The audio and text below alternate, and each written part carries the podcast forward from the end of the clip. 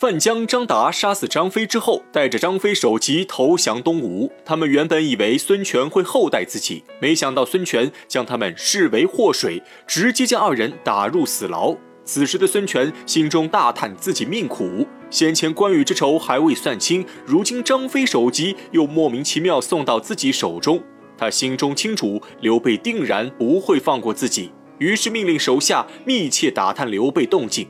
让文武官员做好大战准备。张飞一死，刘备痛不欲生，想起昔日的桃园三坑，转眼间就只剩自己一人。刘备深感孤单。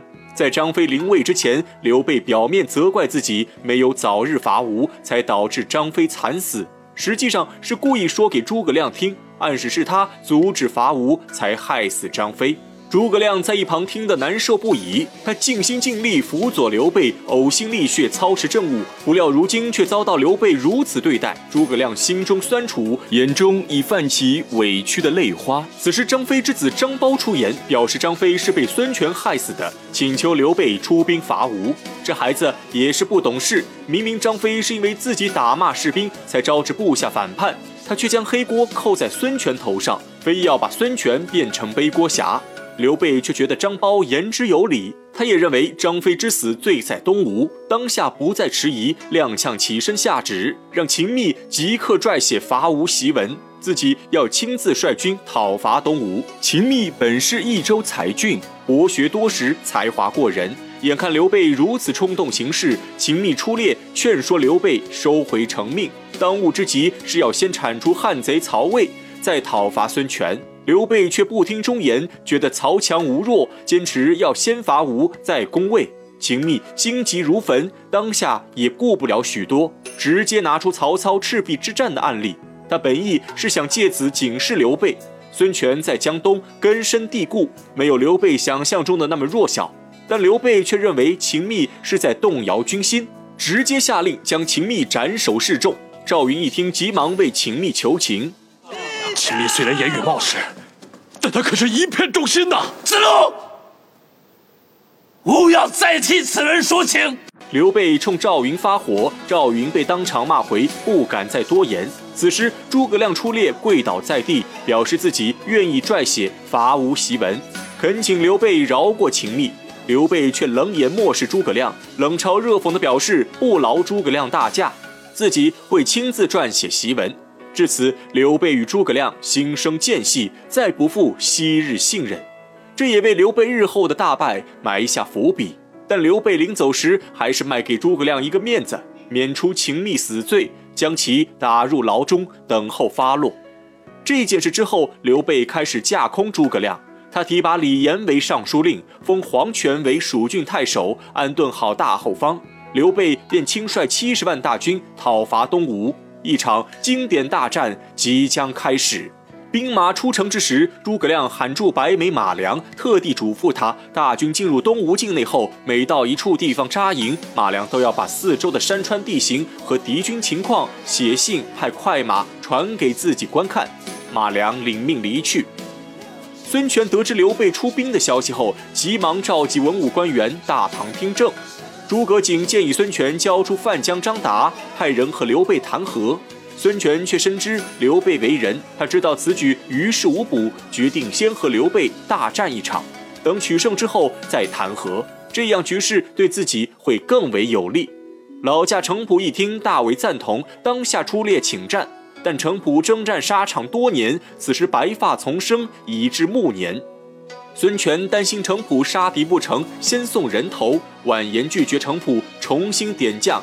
奈何东吴大将现在正是青黄不接之时，在场众人畏惧刘备势力，一时间竟无人敢应战。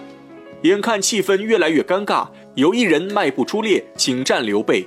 此人仪容端正，威风凛凛，正是吴国建武将军孙和的第三个儿子孙桓。孙桓自幼熟读兵书，曾经跟随周瑜多次出征，自觉已学到几分用兵精髓，甘愿率兵迎战刘备。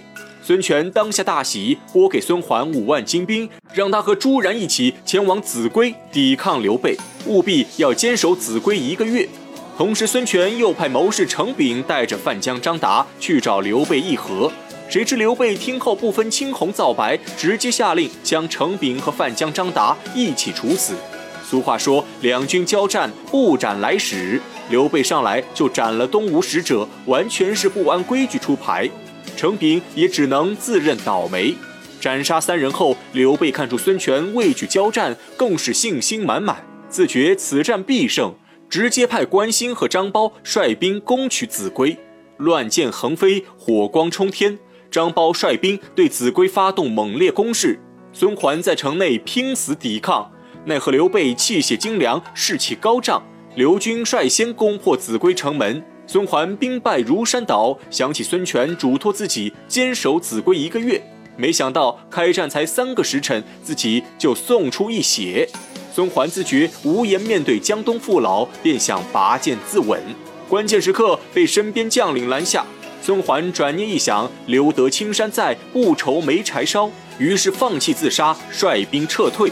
刘备拿下秭归城后，更加得意，命令手下不许损坏城内设施，严禁烧杀抢掠，还派人接管府衙，废除东吴律法，俨然已把攻下城池当成自家土地。从这个做法就能看出刘备的野心，他名义上是为兄弟报仇，实则是要吞并东吴。孙权接到败报后，心中大急。关键时刻，突然想起一人可救东吴，此人正是孙小妹。孙权让吴国太开导孙小妹，想让孙小妹重新回到刘备身边，平息刘备的怒火。此时距离孙小妹离开刘备已有五年之久。孙小妹想起刘备如今六十有二，已是一个十足的糟老头子，有可能还不爱洗澡，于是不想再回去侍奉刘备。但架不住母亲和哥哥的苦心劝说，孙小妹最终还是含泪答应孙权，决定牺牲自己保全东吴。孙权大喜过望，急忙派诸葛瑾去找刘备谈和，愿意归还荆襄三郡和孙小妹，希望两家重归于好。但此时的刘备六神装在手，嚣张气焰不可一世，直接霸气回绝孙权，表示土地和女人自己会亲自夺取，不需要他主动送来。就这样，刘备错过了最后一次回头的机会，他的骄狂之心一发不可收拾，已然忘记一句老话：兔子逼急也会咬人，更何况是江东孙权。很快，他就将迎来自己人生中最惨痛的一次失败。